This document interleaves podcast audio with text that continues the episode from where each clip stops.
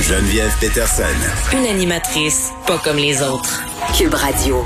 Un article du journal de Montréal qui a attiré mon attention, celle de mon équipe aussi. C'est l'histoire de Chantal Morin. C'est une entrepreneur qui, dans le bout de Saint-Côme, c'est dans l'Anaudière, une femme d'affaires qui se bat un peu, euh, bon, on, dit contre un ennemi invisible, mais dit plus clairement, là, c'est qu'elle se fait voler des employés, des employés agricoles, des gens qu'elle fait venir euh, du Guatemala, des travailleurs étrangers euh, qui se font, pour ainsi dire, vendre une autre salade que la sienne pour pas faire de mauvais jeu de mots, qui s'en vont travailler ailleurs, que ce soit illégalement à Montréal même parfois, ils s'en vont jusqu'aux États-Unis parce qu'ils se font promettre euh, de meilleures conditions. Elle euh, trouve ça bien terrible. Elle même aller jusqu'à engager un détective privé pour essayer de trouver qu'est-ce qui se passait avec ces travailleurs-là.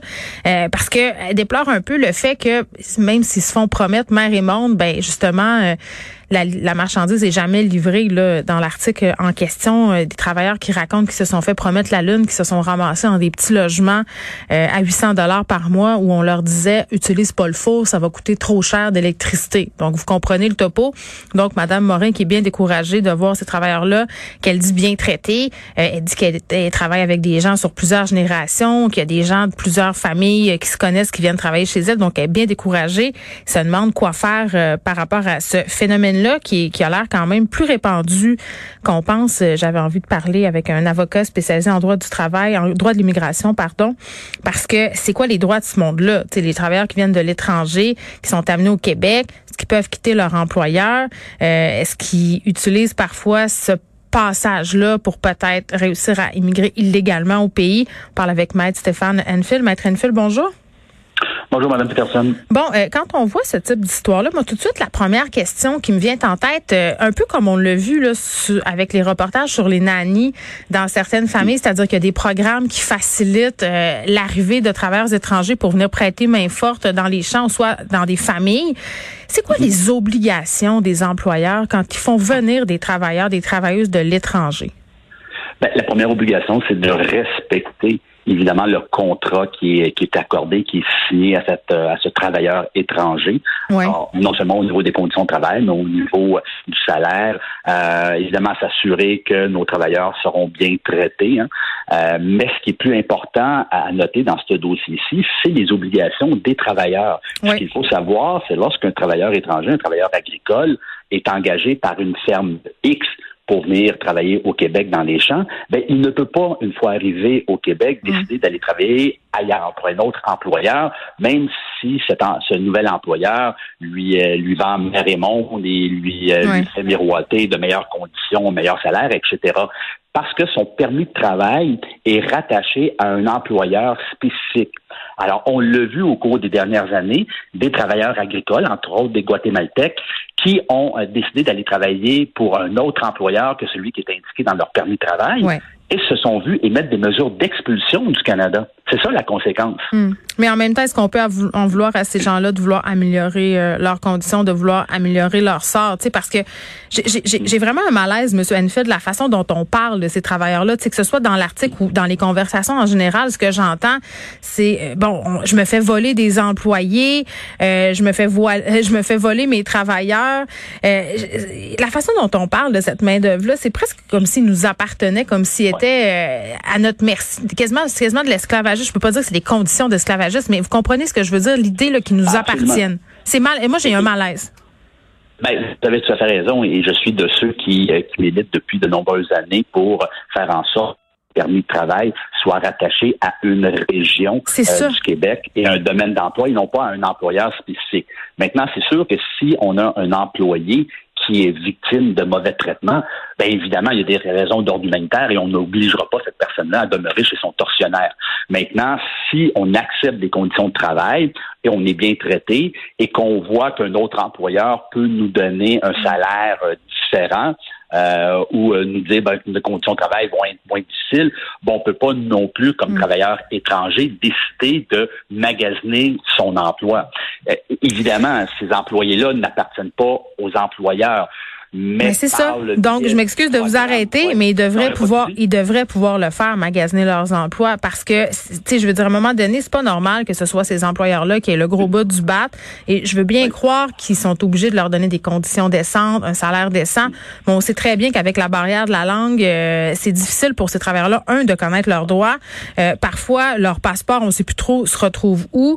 Euh, ils savent même pas qu'il existe quelque chose qui s'appelle les normes du travail. Je veux dire, ils arrivent ici, là, sont complètement dépendants, sont peu outillés, donc ils, prêtent le flanc à toutes sortes de maraudages. Là, c'est fait un peu pour ça. Oui, évidemment, les règles doivent être modifiées. Vous avez parfaitement raison de dénoncer la façon, dans certains cas, que c'est fait on doit améliorer le système euh, pour le rendre plus souple, pour faire en sorte également que les travailleurs soient bien informés, non mm. seulement de leurs obligations, mais aussi de leurs droits. C'est vraiment important. on les informe quand, quand ils arrivent à la douane. Est-ce qu'on leur explique quelque chose? On ne l'explique pas malheureusement parce que selon euh, l'Immigration Canada, ben, c'est pas leur rôle euh, d'expliquer ben. euh, les conditions de travail aux, emplois, aux employés.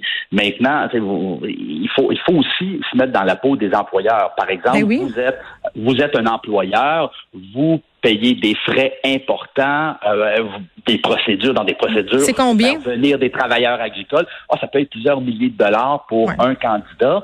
Et, moi, de notre côté, vous faites tout le travail, vous payez les frais, et moi, ben, je recrute cette personne-là hmm. pour venir travailler sur ma ferme. Ben, je pense pas que vous allez être très content de la situation. Non, mais puis je la comprends. Pour euh, améliorer la situation. Il faut absolument améliorer la situation pour faire en sorte que des personnes ne se retrouvent pas dans une situation de vulnérabilité. Parce qu'en ce moment, malheureusement, on a plusieurs travailleurs étrangers, compte tenu des règles du permis de travail fermé, qui se retrouvent dans des situations vulnérables. Et c'est ça qu'on veut éviter. Ben, c'est ça, parce que Chantal Morin a bien raison d'être indisposée par la situation. Elle a mis euh, de l'argent pour faire venir ces, personnes-là. Ça a écrit tout un casse-tête, être obligé euh, bon, de mettre en péril son entreprise euh, bon parce qu'il manque du monde. Mais, mais qu'est-ce qu'on fait pour éviter justement que ça se produise, que, que ces gens-là se fassent recruter? Parce que c'est pas juste, je l'ai dit, là, mais je le redis, c'est pas juste le cas de Mme Morin. Là, je veux dire, ça, ça se passe souvent ça se passe et ça se passe aussi dans d'autres domaines, évidemment. Alors, la, la, façon la plus simple pour régler ce genre de situation-là.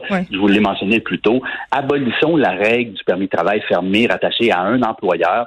créons un système de permis de travail qui va être rattaché à une région et à un domaine en particulier. Donc, on dit qu'on a besoin de travailleurs agricoles, bon, euh, en Estrie. Alors, si une personne décide de venir travailler dans ce domaine-là, dans cette région, ben, son permis de travail sera rattaché à cette région-là et à ce domaine. Donc, s'il euh, considère que dans une ferme, les conditions de travail sont inappropriées pour lui, ben, il pourra décider d'aller travailler chez un, autre employeur. Et, ça, je pense que ça réglerait aussi euh, ce que vous euh, avez mentionné, l'impression que les employés appartiennent ben, appartiennent à un employeur. Ça éviterait évidemment cette situation-là. Bon, euh, sortons un peu là, des travailleurs agricoles, M. Enfield, puis on va, on va terminer là-dessus. Là. Vous avez euh, parlé de la pénurie de main-d'œuvre. Là, on est dans une mhm. pénurie de profs, pénurie d'infirmières.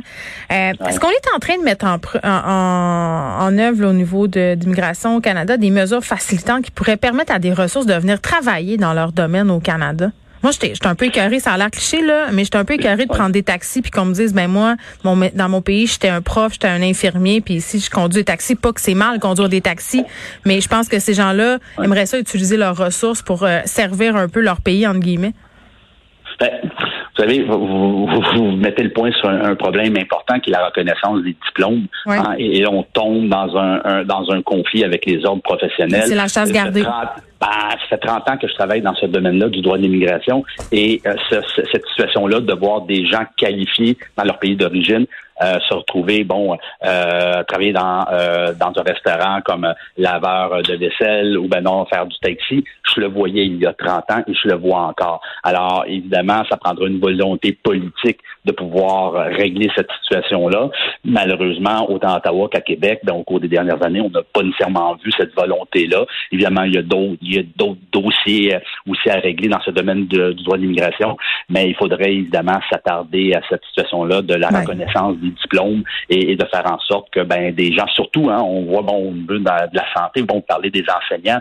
Euh, je vois juste au Québec euh, la rentrée scolaire euh, aujourd'hui, bon pour. Il en manque 900 à Montréal. Ben, exactement, exactement. Alors, on devrait être en mesure de recruter plus facilement. Ce qu'on pourrait, ben oui, ce qu'on pourrait prendre ces gens-là puis les amener à contribuer parce qu'il y a un impact économique à cette non-contribution-là sur tout notre système. C'est un peu un non-sens. Maître Stéphane Enfield, merci, qui est avocat spécialisé en droit de l'immigration. Ça fait un plaisir. Au revoir.